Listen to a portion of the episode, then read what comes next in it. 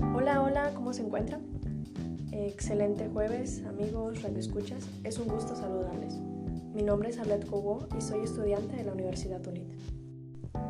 Este día les platicaré acerca de los estilos de aprendizaje. Bien, comencemos. Primero que nada, ¿qué son los estilos de aprendizaje? Los estilos de aprendizaje se definen por sus características personales, en la que uno se va desarrollando conforme va creciendo y de esta manera va adquiriendo nuevos conocimientos. Cada persona tiene diferente estilo de aprendizaje.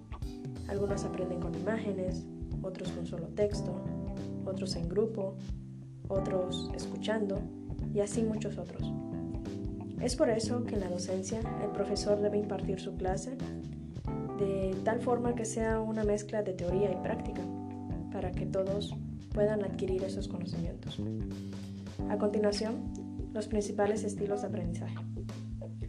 El estilo de aprendizaje visual se caracteriza por pensar en imágenes y estas relacionarlas con conceptos, por ejemplo, con videos educativos que podemos encontrar en Internet, mapas conceptuales, dibujos, gráficas. Por otro lado, tenemos al sistema de representación auditivo. Estas tienden a relacionar conceptos con base a una explicación oral y de esta forma recordando los conocimientos.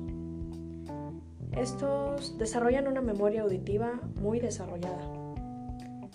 Por último, tenemos el sistema de representación kinestésico. Se trata del aprendizaje relacionado a nuestras sensaciones y movimientos. Se va más a la práctica.